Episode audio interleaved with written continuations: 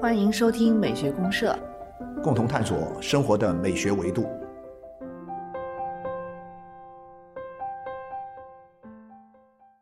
亲爱的听众朋友，大家好，我是生活美学观察家小明老师。我是可可老师，欢迎大家。好，欢迎大家。可老师，今年暑假呀，啊，嗯、有没有去哪里好好的玩一下？呃没有，我暑假哪也没去，因为现在全国的疫情虽然比呃略微缓解了一些很多地嗯方，但是呢，因为什么呢？因为很多旅行都得要早早做规划，所以说也就真到了这个时候呢，也哪也没去，我就在周边，就在这个广东省里边儿，嗯啊，这个什么这个。东边哈，广东省的东边什么南澳岛啊那些地方去转转哦也转挺好的，海边。啊，啊海边儿，对对嗯对对，也挺好嗯，对你出去了吗？我是本来规划了一个长途旅行，啊但是因为也是疫情的原因嘛，临时后来突然又又取消了又。取消了，对也是没去成。然后去了一些跟您一样，也是一些就是短途的地方。哦，但是今年听说最火的地方离我们新疆吧特别远，对，就是新疆，对我，啊，然后我就就想起，因为身边很多朋友，呃，要么是从新疆回来的，对，要要么是马上要去的，要么在路上呃。要么对对对，没错没错，对对对对，就是今年真的是新疆好火爆啊！大热这个暑假嗯的对对对对，旅游点啊，反正我从来没听说过说新疆有像今年这样，呃，被人追捧啊，就热度这么高热度这么高，好像从来没有过。我新疆一直以来呢，在中国的这个呃旅游来讲的话，嗯都是属于很受欢迎的一个地方。很受欢迎的地就是不管你是这种自助啊啊，就有的人喜欢徒步的，啊，对对对。今年特别火。啊，今年特别火，对。然后今年暑假特别火我我我我的这个亲戚有一亲戚，他说这个，哎呀，说今年这个他赶在这个时候去是什么呢？就是人流的这个旺季还没有到来之前，就是哦七月这个初上旬应该上旬嗯。刚开始那个时候，对。他就赶紧赶去，假期刚开始，去什么呢？去自驾，然后呢去开这个独库哦公路。哇，后来好堵啊！啊，然后呢，他说，然后呢，他开到在独库公路上开了之后呢，他还跟我发视频，啊说哇多美多美多美，然后呢路上车也不是特别的多，啊，但是就过了不到一个月的时候，我很多朋友说，哎呀，这个独库公路都堵车呀，都啊全是车，甚至还有很多。呃，不大文明的一些游客留下了很多垃圾什么的啊，就对，人一多就会有很多麻啊，烦，对，是没错没错，是是。反反正总之今年新疆特别火啊，就是嗯，呃，我们来聊聊新疆吧。那个，对小明老师，您是去过新疆的，对不对？是我倒是去过几次，因为新疆真的太大，你一次根本没有办法去。哦，就是去过几次，对，因为它南疆、北疆，你至少就是说要分开要分开去，哦可能才能，因为太大太啊大了啊。新疆的面积是整个中国整个国土面积的六分之一。哇，天哪，那是是是，反正我们从小就知道，反正中国这个各省区的这个排名第一的就是这个新疆嘛，啊，新疆面积最大。啊是我们今天聊聊新疆的美学，啊，新疆美学，天地有啊大美的感觉。天地，哎，那真的是天地有大美，真的是啊对对，没错没错。因为好好好，不管是从自然风光还是人文风光，其实新疆的美呢，确实是值得讲一下。那我这边配一个音乐呢，就配那谁的吧，嗯配这个鲍罗丁的啊，鲍罗啊，鲍罗丁，俄罗斯作曲家鲍罗丁对对对，他以前写过，我们听过他的一首这个很著名的《在中亚西亚草原上》。哦，那今天又是一个今中亚，天又跟中亚又有关系，是他的一部歌剧里面的一段这个舞曲啊啊。这个歌剧呢，是他根据这个伊戈尔那个王子远征记啊那个史诗哦改编的一部歌剧啊，嗯就伊戈尔王子。伊戈尔王子这个作品呢，他没写完，但是呢，里面有很多很精彩的这个片段呢，也一直流传下来了啊。所以其中我们来听其中的一个舞曲，就是这个波罗维茨人的波罗维茨人舞曲波。罗维茨人舞曲啊，这个舞曲非常的，呃，怎么说呢？既有我们讲到的这样一种呃浪漫主义音乐的这样一种热情似火的、奔放的这样一种情调，但同时又有那种中亚民族的中亚那种啊的风情中亚民族的那种独特的那种风情嗯啊，对，这个是。关于中亚这块地方的音乐呢，其实写的最好的古典音乐就是鲍罗丁就是鲍罗丁啊，鲍罗丁他那个对对，我们今天来先听一下这个呃波罗维斯人的舞曲啊，对，开头一段啊好的，那先听音乐啊。啊，先听音乐。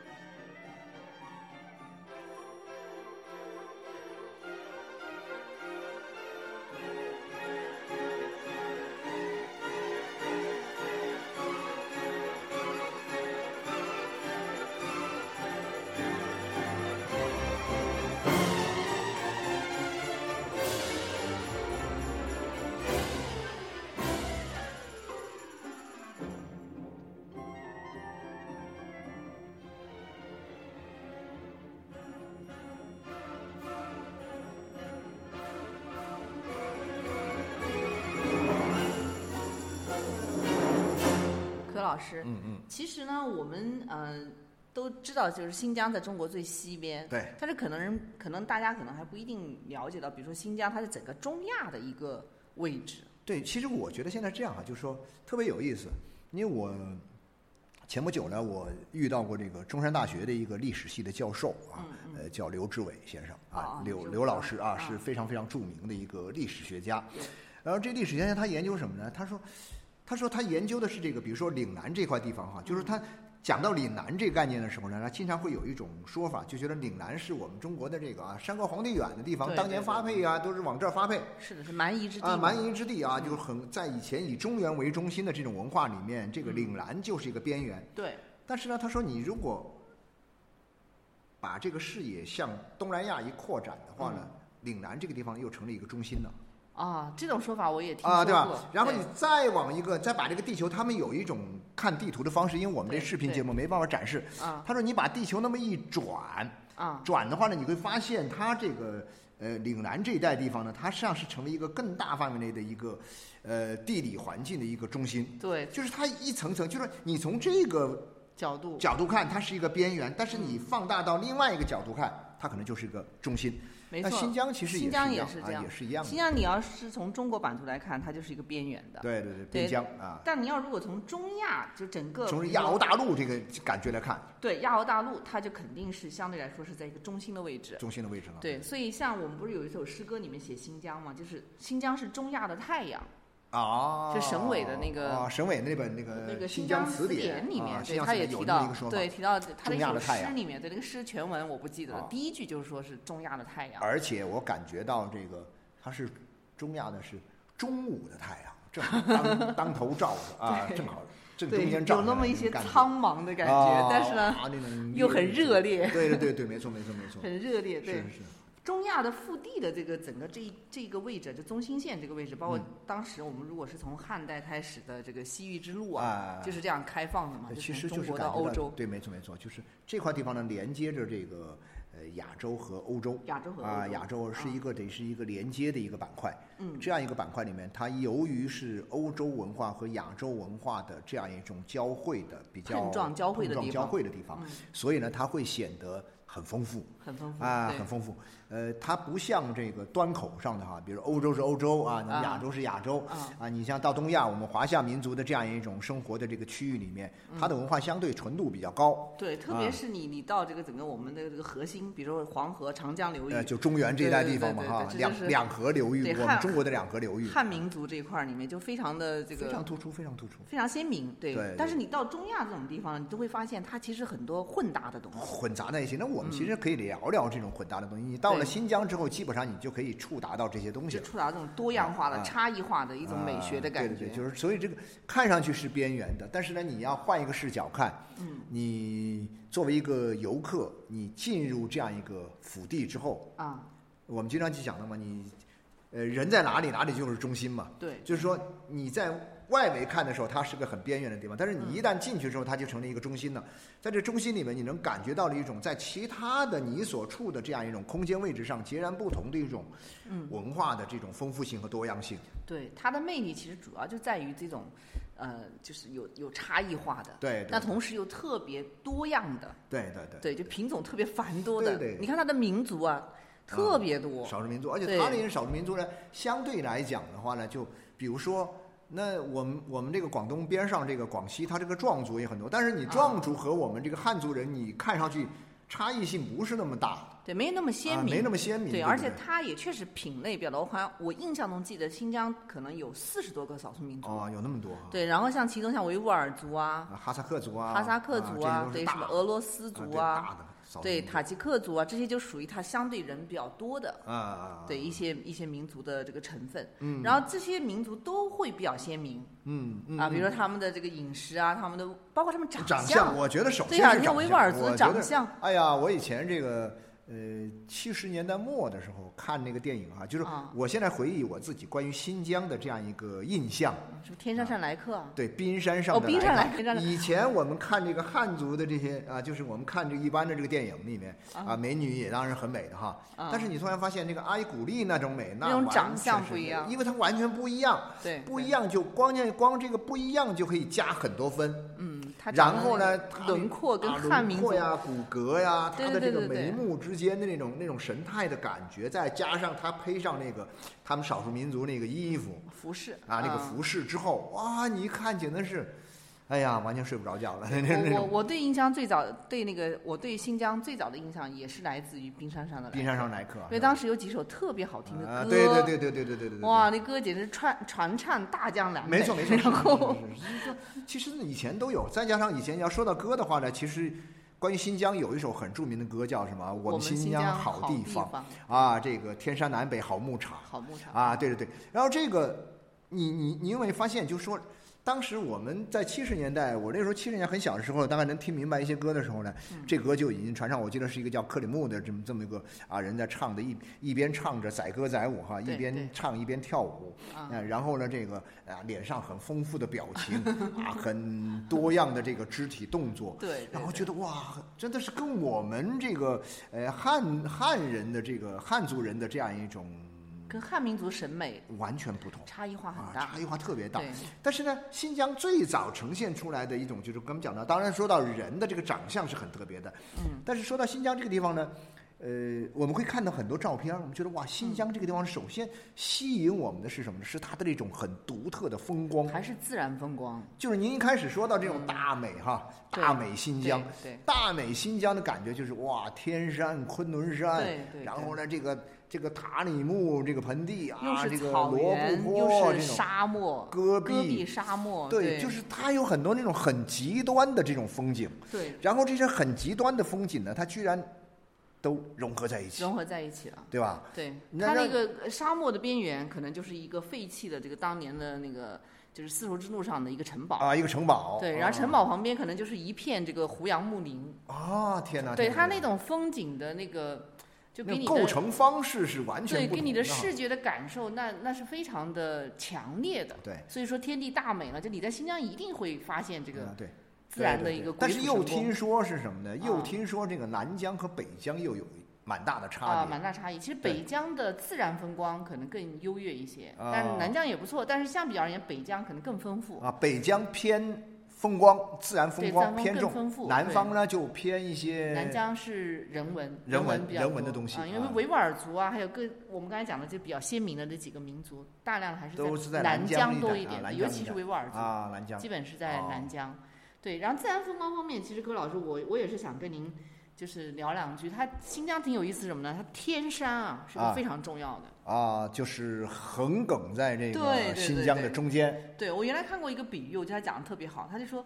天山就像是一本书的这个书籍一样的，把新疆打开了。啊，然后呢，这个书就扣在这个桌面上。对，啊左边是南疆，啊右右边是是北北疆中间的书籍就是这个天啊山。天山，哎呀，这个很像哦，形容很形象，很形象。新疆的这个在你眼前打开的这种感对对对，觉。那那然后那个说是那个独库公路，就是哦，独库公路，穿越这个呃，就是天山穿越天山，对，打通南北啊，是这样一个公路，独库公路呢，它有一个就是它呃自然条件它相对还是恶劣，它全年很少开开放，对，很少开放，大量的时候它都是大雪纷纷怒的那种感觉。啊，对所以它走不了，嗯，开放不了，嗯，所以它就很稀缺嘛，在夏天的时候。对对对对，没错没错。那你这样的话，就是嗯所以人们的感觉就是我到新疆去玩，所以以前我到现在说实在不好意思，就是我还没去过新疆，没去过新疆有一个很重要的原因，是因为我拿不出那么多时间来。是新疆真的是要花好多时对，间因为这么大一新疆，你比如说我们通常你有两个星期的假期，最多三个星期的假期就已经是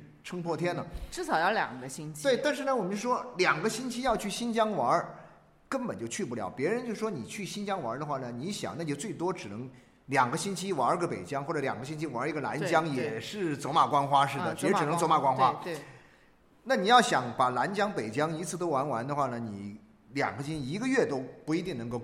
很充裕，不嗯不算。那我们拿不出那么长时间来，所以我看我后面就一直就没机会去。啊我们除非是暑假，可能有这个暑假时间有这个时间，但暑暑假呢又恰好是高峰，是高峰，人最多的时候人一多呢，你就会觉得哎呀，好像很太热闹了，有点对对对。就有点就是这个这个审美的感受要打折，对对对对，没错，多少是会有一点，因为我是来看风景的，不是来看人的，这 这个。多少会有一点。要看人也是看他们本地人，也不是看游客嘛，是吧？对，是。我其实我去看自然风光了，新疆的自然风光，我看了以后还是蛮震撼的。啊，对，因为柯老师您是去过像比如像西方像欧洲啊，嗯嗯欧洲像阿尔卑斯山啊，对对对，啊，对吧？阿尔卑斯山对不管是在法国看阿尔卑斯山，在意大利看啊阿尔卑斯山，对对对对对，就是你那感觉上都是觉得哎，阿尔卑斯山好美，很震撼，没错没错没错。但我讲真心话，新新疆的这种自然风光一点都不比它弱不比它弱哈，啊，对真的是非常美。而且我大概可以想象，比如说至少我看一些这个，看一些这个叫什么这个照片儿，或者说啊看一些这个视频，哇，就是讲到了这个新疆这些自然风光的这种高原的这种风光啊，它的这种山雪山呐、它的这个森林呐、它的草地呀、对，都有。哇，然后就是真的就是您刚才说的那种，就是大美。然后呢，这个有一种雄奇的、对啊壮阔的这种苍茫的啊苍茫和这种遒劲的感觉哈，就这种，呃，这种东西说实在的，你在阿尔卑斯山，阿尔卑斯山，所以我觉得相比之下呢，就小很多了。它本身山也小，然后呢，它更偏重于一些精致的东西。对啊，就是他好像，因为他经过那么多年啊，什么瑞士也好啊，奥地利也好啊，意大利也好，法国也好，这些是还有德国啊这种围着这个山，它其实已经有很多的文明的或者说人工的这种痕迹的东西特别多，它修缮的特别精致。度假文化已经很度假文化很发达了，对，这点跟新疆确实不一样。新疆现在你还能找到一些那种非常原生态的地方，原特别原生态，特别原生态的，比如说树林里面，它现在可能还有狼。啊，对，因为我我确实是我有一回是徒步在禾木那边走，就确实是森林里面看到有那种狼的狼的那个印那个，痕迹，对，哦就它它有一个羊的那个就是被狼吃掉的痕迹。哇天哪，对，然后当时带我们走的向导就说这是这是狼，就哦它夜里面可能是会有狼出现的。出现的，就是对这种比较啊原始一点的地对方。对对对对，那那你看，我其实只到过什么地方呢？我只到过新疆的边边上哦，啊，我我因为我是那年靠近去，甘肃。哎，我是去甘肃，我是嗯去这个敦煌的时候，嗯，呃，然后呢就租了个车，然后呢这个包了个车，那个嗯带我们去看这个雅丹，呃啊呃这个魔鬼城魔鬼城，嗯，魔鬼城。然后他跟我们说，他说：“哎呀，你们这个要不要这个再往前走一点点，就去新疆玩一下吧？” 啊，我说：“呃，我没去过新疆，我很想去新疆打个卡啊。但是呢，他说你走过去之后，大概有那么方圆那么一两百公里呀、啊两三百公里，甚至。啊也跟这个雅丹这个魔鬼城的这个景观差不多，地貌差不多那我就说那就算了，我就说那就算了，以后等到有是。但是你看那种感觉，就是哇，那种很怎么说呢？就是我称之为一种极端化的，就是一种呃极致型的风景。嗯就它的那种风景啊，就是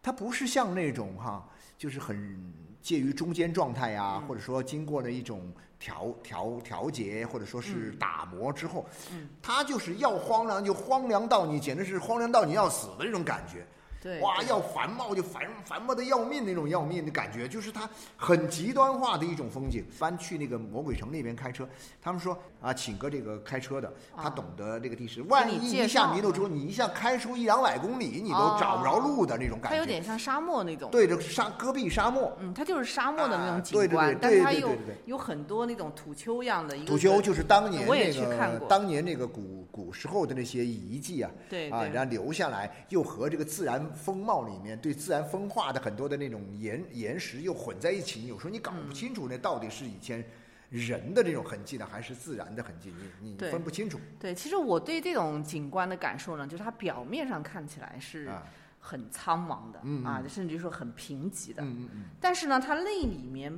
就是它那里面，你如果是深入的去了解的话，你会发现它又是极其灿烂和夺目的，哦，我那我它是两种糅合在一起。这还是可能归归根到底还是里面其实有文化太多文化的东西在里面，这一方面是文化，另外一方面它这种自然的景象，它也会呈现这种面貌。也会有这种感觉。对，就好比说你在沙漠边缘上走，哎，走着走着，你可能就会有一片那种胡杨林啊。哦，在秋天的时候，那种叶子是非常美的。哦，对，就是我知道就是，大家很多人都要去那看那个胡杨林。对对对，那种那种金色，那种金金的发红的颜色，就很灿烂夺目。就是就是似乎在我们一般人的这个经验当中，你都无法它是一种陌生的经验，啊、完全是陌生的对，经验，陌生感很强啊，这也是属于我们美学上的一种体验。似乎超出了我们的这个某种意义上的一个经验的理解范畴。嗯，就是你无法想象这样刚这么荒凉的这个戈壁里面，隔壁一下马上就是一片胡杨林。啊，那同样的，你像我们在敦煌不也看到这种，哦敦煌居然会有个月牙泉，就对相似完全就非常的离奇，然后一片小绿洲，对对。然后你就会讲。旁边全是茫茫的沙漠，都是这种茫茫沙漠啊戈壁这样一种原野哈。对但是这个地方突然居然会有一一片小绿洲，就这种感觉，对，它常常会有景观上会有这样的区别，给你一种神奇的一种震撼。对，然后这种呢，就是我觉得新疆的自然风光给我印象最深的是色彩，哦，色色彩，色对，彩，它确实是色彩是指的是，就是说它夺目，啊，就是你很难在一个自然景观里面，你会觉得它它就是亮瞎你的这个哦，亮瞎，亮瞎，啊闪眼这种感觉。把你的眼都给亮瞎了。哎呀，没有，这个是夸张啊，对，这大概就就是这种感觉，我觉对，就是这种感觉，就是你可能看一张画，你会看到那种色彩。啊，比如说像梵高这种，就是他很极致的去表达一种就是很主观性的东西，嗯可能有。但是你在一个自然景观里面，在新疆的这种，尤其是秋天，你真的是能在自然景观里面看到像梵高画里面的那种橙黄色，那种哦，那种黄色那种橙红、橙黄、明黄，就特别亮眼。啊，就是是亮瞎了，亮瞎了。对没错没错。就它的色彩确实是就是自然风光里面很突出。就是，即便是纯自然的东西，它也是呈现出了一种，呃，非常非常，你在一一般的这个我们讲的，在一般的这种生活里面所看不到的这样一种色彩，就夺目的，就我们讲的一个夺目的，对耀啊眼、耀眼的、夺目的这种光芒一样的。对对，所以啊所以我觉得他们说新疆的关键词，如果形容它的美里面有一种很热烈的东西，我觉得色彩也是一方啊，面。这是一个很重要的对，能感受得对到。对对对，那然后其实人文方面，柯老师，您您是知道，像新疆这种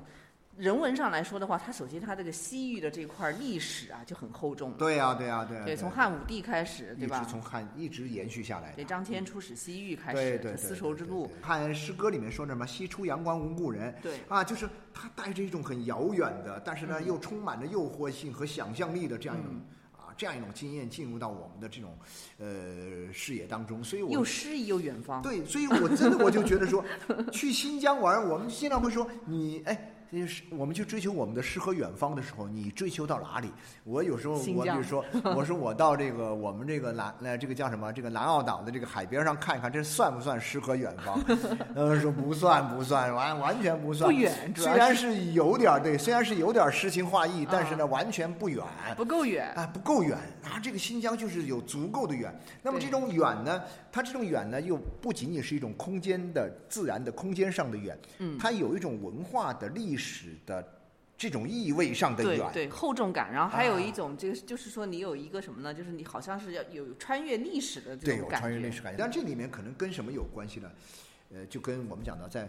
历史这么漫长的历史过程当中所沉淀下来的那些，比如说宗教的东西，宗教，啊宗教很重要，宗因为它的宗教呢，嗯，非常发达。就比如嗯像伊斯兰教伊，斯兰教对，因为维吾尔族还包括其他好多民族，它比较多的民族都是信仰伊斯兰教。是是是是对，那然后它的佛教也挺多。也也也有。对，啊。它当地有一些蒙古人是信奉佛教的。啊，对，据说那边基督教也有基督啊教对，也有。对甚至还有天主教，它那里，哦，这天主教，啊因为它从欧洲很多文化从那个走廊，对像走廊中亚的这个中亚走廊那对就过过来了嘛，所以它有天主教。哇，啊，所以它的宗教的形式是很多样化，因为有了这个宗教的东西，它的文化就显得特别的多样。还有种族，它里面少数民族啊，嗯然后呢，这个各种，因为有了种族之后，它就一定会有不同的生活方式，生活方式，啊然后包括这些人他们在长相上啊、语言上啊服啊，装上啊，服他们饰的思维方式，他们的情感方式，包括他们的的娱乐。娱乐活动。对，像刚才我们说，为什么我们会觉得新疆那边，哎，好像呃电影拍出来也很美啊，啊，新疆的女孩子也很漂亮，能歌善舞啊，就其实都跟他们种族的这个特质有关。对，我觉得这种娱乐特质哈，就是说，他们这种少数民族的这些呃，他们的人哈，他们的娱乐方式跟我们，我觉得汉人可能有点很惨的地方是什么呢？汉人娱乐，你你说我们的娱乐是什么吧？我们娱乐就、呃看看这个电视啊。啊，刷刷视频呐、啊，这种吃喝玩乐呀，是现代当代人的。对，但是我觉得他们一直延续的一种很古老的一种方式，就是载歌载舞的，就喜欢、喜欢这种什么，就是歌舞的感觉啊，特别就是维吾尔族，维吾尔族啊，这些哈萨克族啊，这些他们喜欢跳舞，对喜欢那种带有，比如说我们去呃各种各样的这种赛马呀，嗯啊各种各样的一些民族的。这些民族的活动，我包括现在我们经常会看到那个中亚各国的一些地方，嗯。啊，各国他们那些地方的人，你别看他们都是一个个都已经是城里人了，嗯。但是他们一旦什么，一旦到了一个什么地方，比如说一旦到了一些呃比较轻松的场啊，对场景的时候，嗯，他们马上一群人就能够随时就能够唱起来，随时就能够跳起来。对他这些种族的凝聚力都比较强，所以他保留了很多古老的这种民俗活动。对对对，那而且维吾尔族我觉得特别好玩呢是，他们真的是很擅长歌舞，同时又很幽默。啊哈，对他有一种那个他的歌舞里面其实很幽默，嗯有些东西，这个在别的民族里面有点不一样。你看蒙古族那种感觉就好像很悲凉，哦，就很壮阔，但是就不像维吾尔族的人。那我就想，以前不是那个叫什么那个打板上的姑娘那个对那个歌里唱的什么？带着你的嫁妆，还带着你的妹妹一块儿来，我觉得这个有点幽默哈。这个我们这个每一个人说，哎呀，结婚的时候能找个维吾尔姑娘或者打打扮上，还买一那不仅赠一了是吧啊，对，买一送一的感觉，你不仅带着这个嫁妆来，你已经够不错了，你还啊带着个还带来个妹妹，哎呀天哪，就是这种感觉哈，一种呃嗯革命乐观主义精神。对，包括我们小时候听那些阿凡提的故事啊，对啊，不知道对啊对啊您喜不喜欢八一老爷什么的，我特别爱听。他那些故事里面其实也蕴含了很多这种民族的一种幽默感。他的幽默感，对对对，对他的幽默感其实很有魅力，就是不管是在歌舞上，他的一切娱乐活动里面都能够体现出来。啊，对对对。然后我们这个学校里面不也有新疆的学生吗？啊，对啊，新疆那学生，我觉得有时候跟他们聊天挺好玩，他们聊天那方式跟我们这个一般不太一样，啊一聊着聊着。啊，就就那种就觉得很有喜感 眉飞色舞啊，眉飞色舞，然后呢，哇，很开心。你比如说他夸你一下的时候，他会把你夸到天上去。我说，哎，我说也不至于这样吧，但是就觉得很好玩儿。哎呀，老师你简直是怎么怎么样。啊你你要是放到一个汉族的学生这么夸我，我觉得他就有点虚伪。啊，但是你觉得他那么一夸，我觉得很开心呐、我觉得好好玩啊，我觉得就是乐呵乐呵那种感觉啊，对特别乐呵。汉民族呢，它因为一直有我们非常恪守的东西，所以已经被规训的对 对对很很很已经很刻板模板了了那种啊感觉。对他他们比较自由。对对对对对，然后柯老师，我们其实可以总结一下啊，第一个，它能够吸引到我们的，肯定是跟它这种远方有关系了。就我认为是它的一个某种意义上的边缘性。嗯。但是它边缘和中心的这样一个很奇妙的转换关系吧，啊，对对对，就是说你看上去是边疆、嗯。边缘、很边边上的地方，很遥远的地方，嗯。但是呢，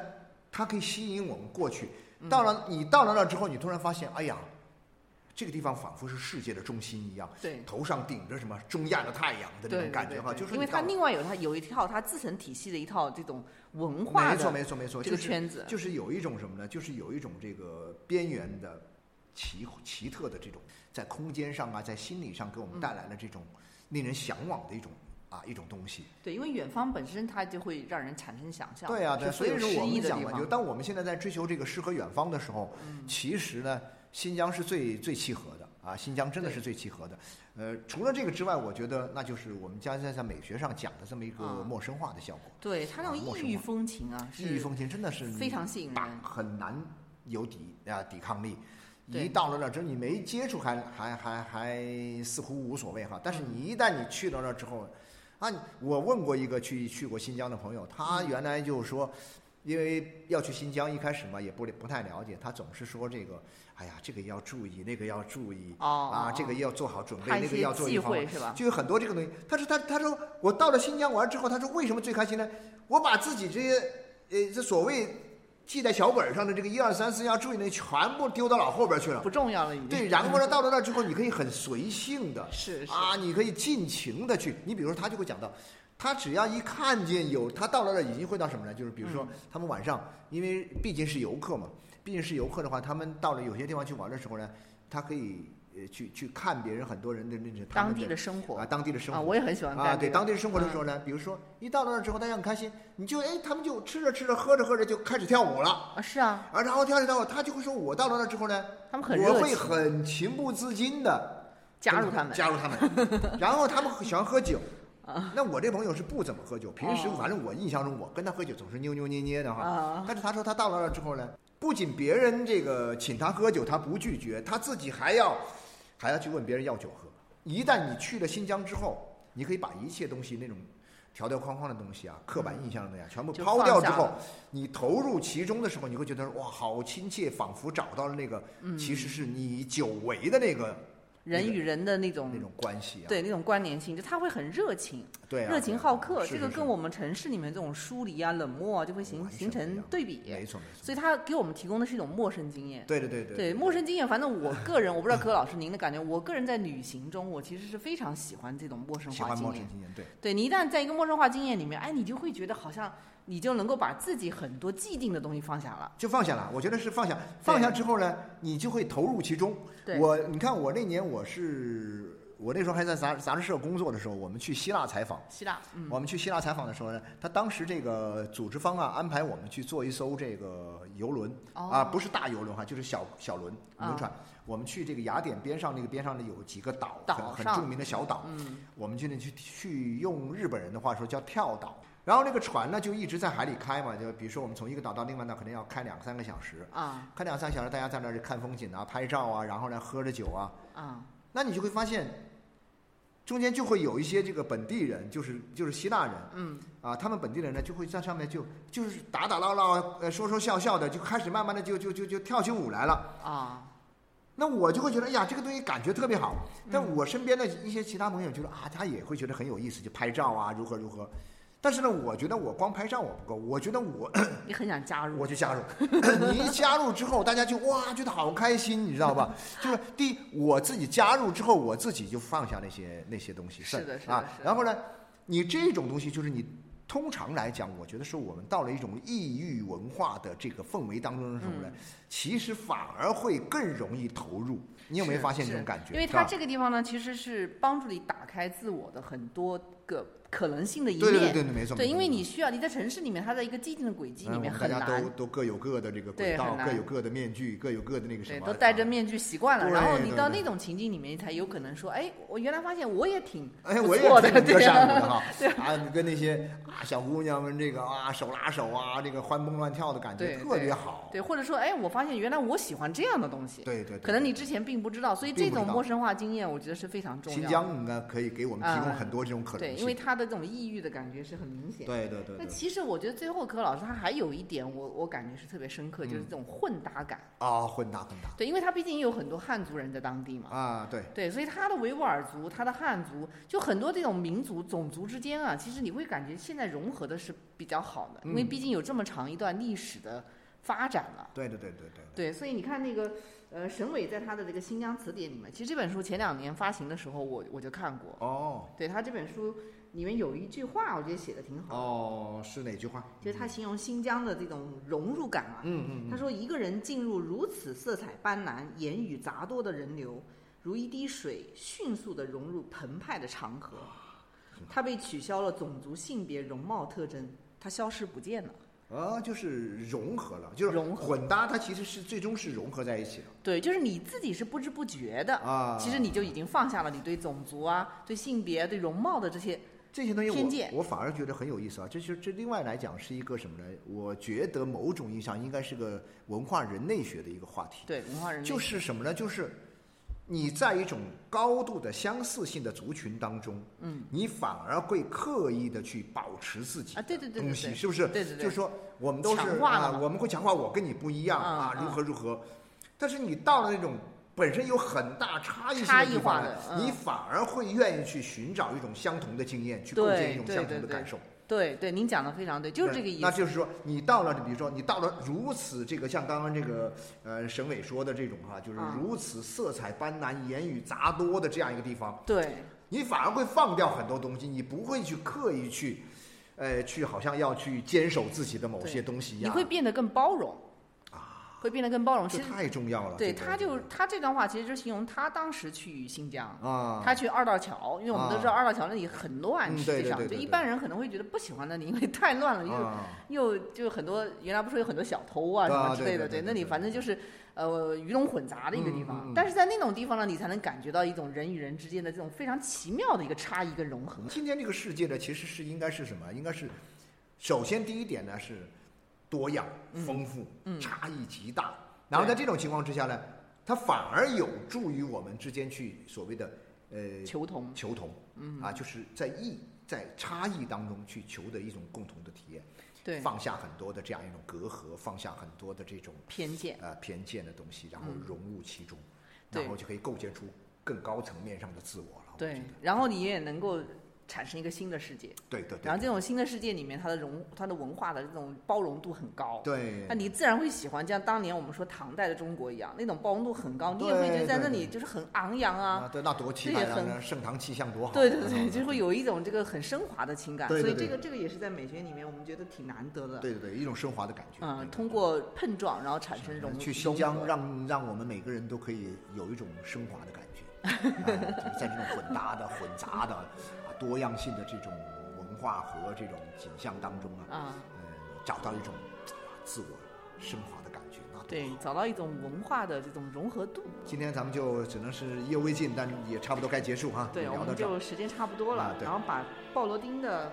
呃，这个波罗维斯人舞曲的后半部分啊，后后后一段，它是不是也叫达达人舞曲？达达人舞曲？对对对，哦达达人舞曲所以大概是这这个达达人是这个波罗维斯人，可能是达达人当中的一种吧。好，我们把最后一段听一下，嗯，好嘞，结束今天的聊天，谢谢大家，啊，谢谢大家好，再见，嗯。